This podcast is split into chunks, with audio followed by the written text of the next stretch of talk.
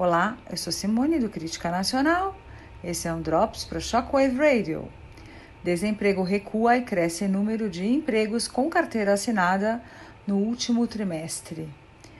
O IBGE divulgou nesta sexta-feira, 28 de fevereiro, os dados da Pesquisa Nacional por Amostra de Domicílios Contínua, PNAD, que mostram um recuo do índice de desempregos para 11,2% e um aumento de 1,5% no número de trabalhadores com carteira assinada.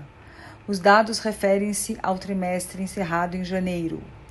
Em comparação ao trimestre anterior, houve um acréscimo de 540 mil assalariados com carteira assinada, um crescimento de 2,6% em comparação ao mesmo período do ano anterior. De acordo com a pesquisa, existem atualmente no Brasil 94,2 milhões de pessoas ocupadas e 11,9 milhões de pessoas desocupadas. O nível da ocupação, que mede o percentual de pessoas ocupadas em idade de trabalhar, manteve-se estável, 54,8% em relação ao trimestre antecedente, mas subiu em relação ao mesmo período do ano anterior, quando era estimado em 54,2%, afirmou a analista da PNAD, Adriana Beringui.